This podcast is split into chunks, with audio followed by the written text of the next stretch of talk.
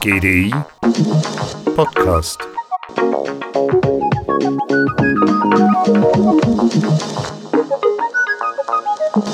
Glück.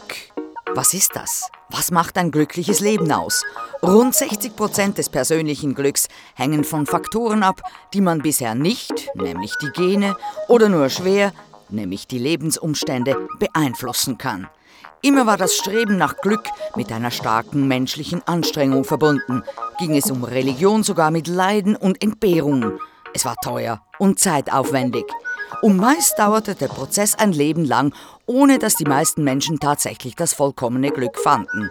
Das soll sich nun ändern. We assume seriously, strongly that happiness is going to be decoded and recoded over the next 10 to 15 years. Glück, so ist sich David Bossart, CEO vom GDI, anlässlich der Studienpräsentation Wellness 2030 Ende Januar in New York sicher, wird dekodiert und neu zusammengesetzt in den nächsten 10 bis 15 Jahren.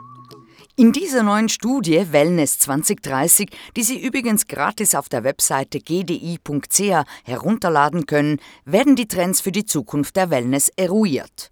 Und wir sprechen nicht über Wellness im Sinn von Yoga, Meditation oder Massage, also Kulturtechniken. Nein, denn Wellness beschreibt den Gesundheitszustand als ein Kontinuum, als dynamischen Prozess, der sich ständig verändert. Analog zur Bezeichnung, die von Halber L. Dunn, dem Vater der Wellnessbewegung Anfangs der 60er Jahre, aus Well-Being, Fitness und Happiness zusammengesetzt wurde. Wellness bedeutet also Wohlbefinden, Leistungsfähigkeit und Glücksgefühl.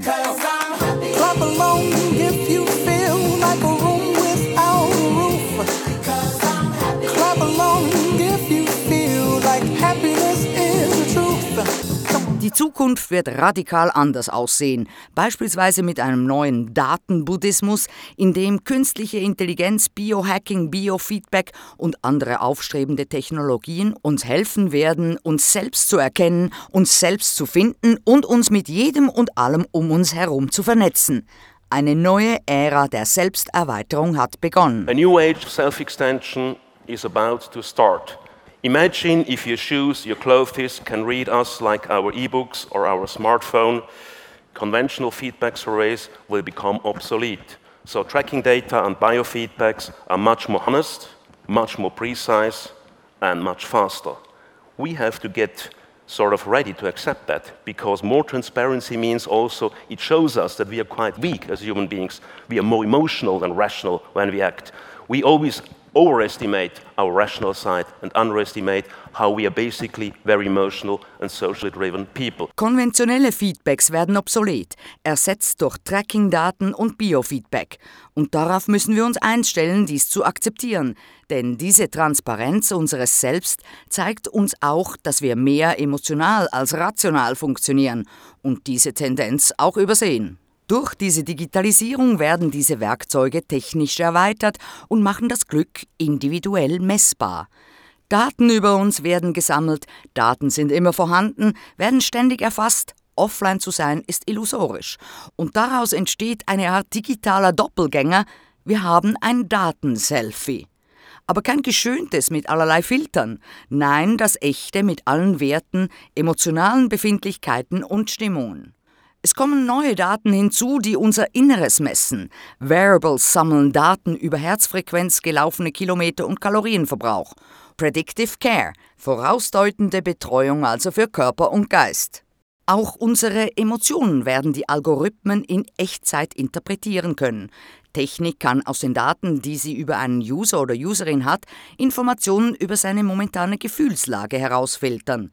Jede emotionale Regung macht sich physiologisch bemerkbar und lässt sich so messen. You can call that effective computing. Apple, for example, has recently bought Emotion, one of the leading companies for facial recognition technology.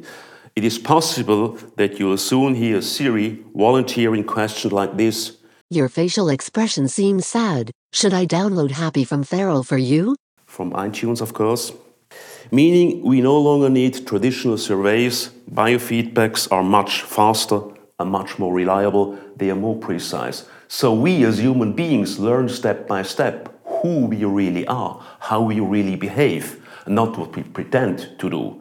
Of course, to be honest, this might be a blow to many of us in the first step, but we will get over it, learn and become happier than before. Affektive Datenverarbeitung und Berechnung, Siri weiß Bescheid.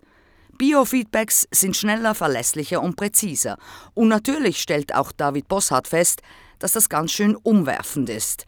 Aber er ist überzeugt, dass wir uns daran gewöhnen und glücklicher werden. Happiness is a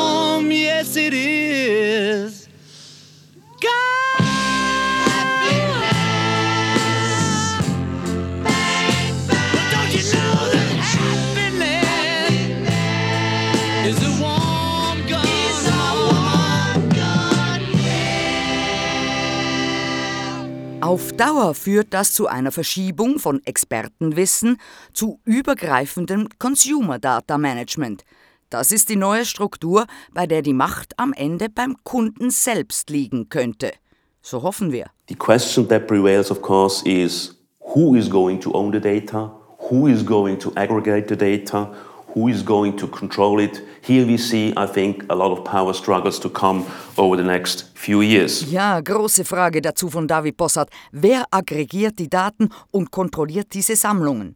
Das wird in Zukunft zu Machtkämpfen politischer Natur führen. Unser Streben nach Glück und die neuen technischen Möglichkeiten werden uns im besten Fall dabei unterstützen, ein langes und gutes Leben zu führen. Alle diese Themen erwarten Sie auch am GDI Trendtag am 14. März. Spannende Referenten unter dem Titel Super You, die wachsenden Märkte der Selbstoptimierung. Welche neuen Produkte zur Verbesserung unseres Selbst erwarten uns?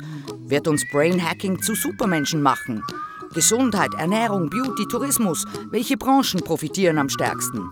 Was für Auswirkungen hat unsere Selbstoptimierung auf die Arbeitswelt? Und was sind die gesellschaftlichen Folgen des Perfektionierungsdrucks? We lack visions of our future. Ladies and gentlemen, it is dangerous to become a prisoner of the present when the rules of the game are now changing so fast and they are changing faster than ever. Wir haben einen Mangel an Visionen und das kann sogar gefährlich sein in Zeiten wie diesen. Und bedenken Sie, schon Schopenhauer sagte im 17. Jahrhundert, ein neuer Gedanke wird zuerst verlacht, dann bekämpft, bis er nach längerer Zeit als selbstverständlich gilt. So don't worry, be happy auf den neuen Wegen zum Glück.